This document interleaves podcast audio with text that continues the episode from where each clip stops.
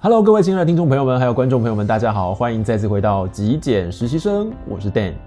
今天要跟各位聊的主题呢是人际关系的断舍离。我们上集跟大家谈到社交软体的断舍离。那其实随着社交软体的发达，我们都知道要交朋友好像变得比较简单哦，只要在这个软体里头呢点一下确认，好像就完成了一个朋友的关系。随之也因此呢，让我们的朋友好像变得越来越多。但是啊，我觉得实质的朋友关系并没有因此而增加。也就是说，虽然量增加了，但是这个值呢，其实是在下降。所以，朋友越多，真的越好吗？我想这个问题呢，我们必须要回到每一个人自己的身上哦。就是我们要回过头来问问自己，到底朋友的定义是什么？然后，我们对于朋友的想象到底是什么？我觉得每个人可能会有不同的答案。就我个人而言呢，我觉得朋友其实是有不同的这个层次哦。像我觉得我自己最核心的那一圈呢，就是知己朋友。对于知己来说，我们比较放心，能够跟他分享一些我们心里的事情，一些我们的隐私。那么在外面一点点呢，就是我们熟识的朋友。那对我而言，熟识的朋友可能就是在网络上面，在社交软体上面，可能有一些比较密切的互动，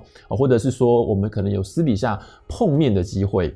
那么，如果再往外拓展一圈呢，那就是一些我可能认识，但是不是很熟的朋友。呃，可能因为工作的关系，可能因为求学的生涯阶段，或者是可能因为其他的因缘际会，可能点头之交。但是呢，实质上呢，有没有一些呃私下的互动啦、联系啦，可能比较少。其实随着我们年龄的增长，没错，就是我们变老了。那么我们的朋友呢，其实啊，在人生不同的阶段呢，是有进有出的。那么，比方说在求学阶段的朋友，或者是在你职场工作哦，可能因为换过工作之后呢的一些朋友，在不同的阶段结束之后啊，我们可能跟他的距离会比较遥远，所以关系上呢，好像也渐渐变得疏远了。说真的，我们会不会再因此的搭上线再联系？我觉得几乎是微乎其微。而且呢，每个人的时间其实是很有限的，所以我觉得应该呢要把时间投注在一些我们真正重要、关系非常密切的朋友身上。不晓得你还记不记得我们曾经跟大家聊过断舍离很重要的两个概念？第一个就是时间轴的概念，另一个就是关系轴的概念。透过时间轴跟关系轴的概念，我们可以来检视一下我们身边的交友圈到底谁应该要断舍离了。那么时间轴呢，我们就定义在一年内。那我们仔细的从我们的朋友清单中，慢慢的去浏览每一个人，他们在这过去的一年里头，有没有实质的可能跟你吃过饭、看过电影、一起逛过街？又或者是我们把这个容许度再拉大一点，有没有在脸书上面或者是在呃 IG 上面互相点过赞啊，或者是留言过，甚至是私讯？但如果在这一年内，这些以上上述的所有事情都没有发生过，那么就不仅会让人怀疑这个人到底还算不算朋友？呃，这个人跟你的关系到底还没有这么密切？那如果是没有的话，我觉得他就可以合理的割舍了。我觉得呢，朋友的关系并不是建立在所谓的社交软体上面有没有确认过这段关系。你可以反思，如果是一个跟你非常 close 的知己，那就算你们在脸书上面没有。互相加好友，难道他就不算是你的知己吗？我觉得同理，其实，在脸书上面如果有加了你好友，但是你们实质上并没有像朋友一样的互动，我觉得那恐怕也不是一段真正的朋友关系。了不起就只是你们有个 link，有个连接而已。所以我觉得朋友其实还是要透过实质的互动才会有它的价值产生，不是说在呃社交软体上面加过好友，好像就成为了一个朋友这样子。所以想当然尔。朋友真的不是越多越好，而是应该要重质，而不是重量。好，我们在人际关系的整理术里面呢，其实不仅仅是把一些我们很少联络的朋友极简掉，其实还有一些朋友，就算他很经常的出现在你的生活中，但是如果它会产生一种负面的影响，对你会产生一种不舒服的感觉，那我觉得它可能也不适合留在你的身边。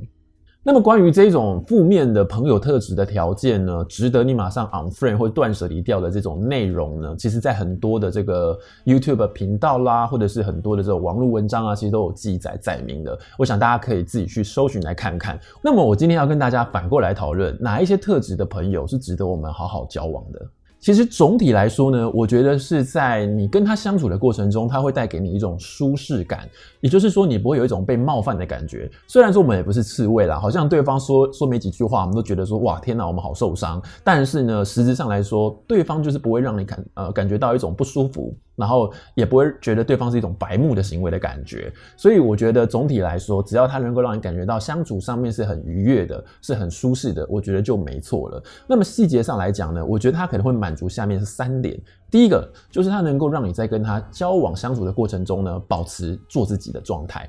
你不会在跟他聊天讲话的过程中呢，你会害怕得罪他，或者是呃很害怕说讲错话，甚至是你没有办法好好的表达自己的立场，好好表达自己的想法。有的时候我们跟朋友聊天，确实在观念上面，在一些想法上面有不同，因为每个人都是一样，我们是不同的个体，难免会有不同的一些思考、一些想法。但是总是有些人会让你觉得跟他讨论这种东西的时候很可怕，他们好像会强迫症发作，要洗脑你一样，所以他们好像。要控制你的思想哦，他们就不断的催眠你，要说服你，这样子就会产生一种压力、不舒服的感觉哦。我觉得第二个特质就是安全感。呃，一个真正的好朋友呢，我觉得他能够提供给我一种很强大的安全感，一种信任感。除了他可能是一个很真诚的人，然后很老实的人以外，其实他也不太会去跟人家聊八卦，或者是说他不断的在挖掘你的隐私，让我们觉得好像整个人暴露在他身上的感觉，反倒是。因为他的安全，让我们觉得很有安全感，或者是他的很值得信任的这样特质，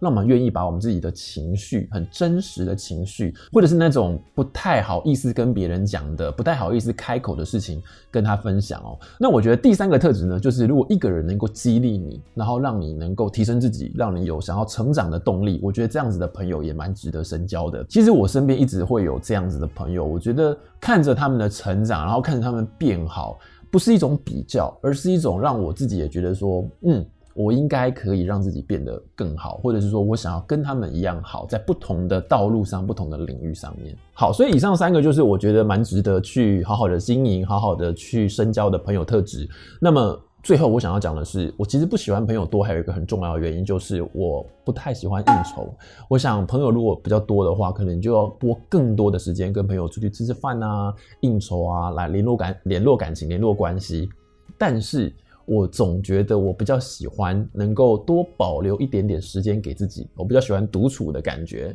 有的时候在独处之中呢，你可以完成自己想要做的事情，你也可以比较有多一点时间呢，静下来去思考或者是阅读这样子。那也许就是因人而异喽。有些人可能很喜欢出入这种社交场合，那也许你可以多跟朋友接触，你也可以多交一点朋友。那如果你自己的个性呢是一个比较内向的，或是你比较喜欢独处的人，我想你的朋友圈、交友圈也可以有所呃取舍。好，所以以上就是我今天要跟各位分享的节目内容，我们不用去担心说，呃，把别人 unfriend 掉，或者是我们断舍离掉了这些朋友之后呢，就好像会让他们觉得我们是坏人哦，被讨厌。我觉得我们应该要回过头来去检视自己，到底什么样是我们朋友的定义？我们对于朋友的想象又是什么？我觉得有意识的去选择我们真正想要交往的朋友，也等同于在选择我们自己的人生。非常感谢大家的收看与收听，希望今天的节目内容或多或少呢，都能够带给大家一些思考。如果你喜欢今天的节目内容，别忘帮我按一个赞，也欢迎你订阅支持我的频道。我是 Dan，那我们下期节目见喽，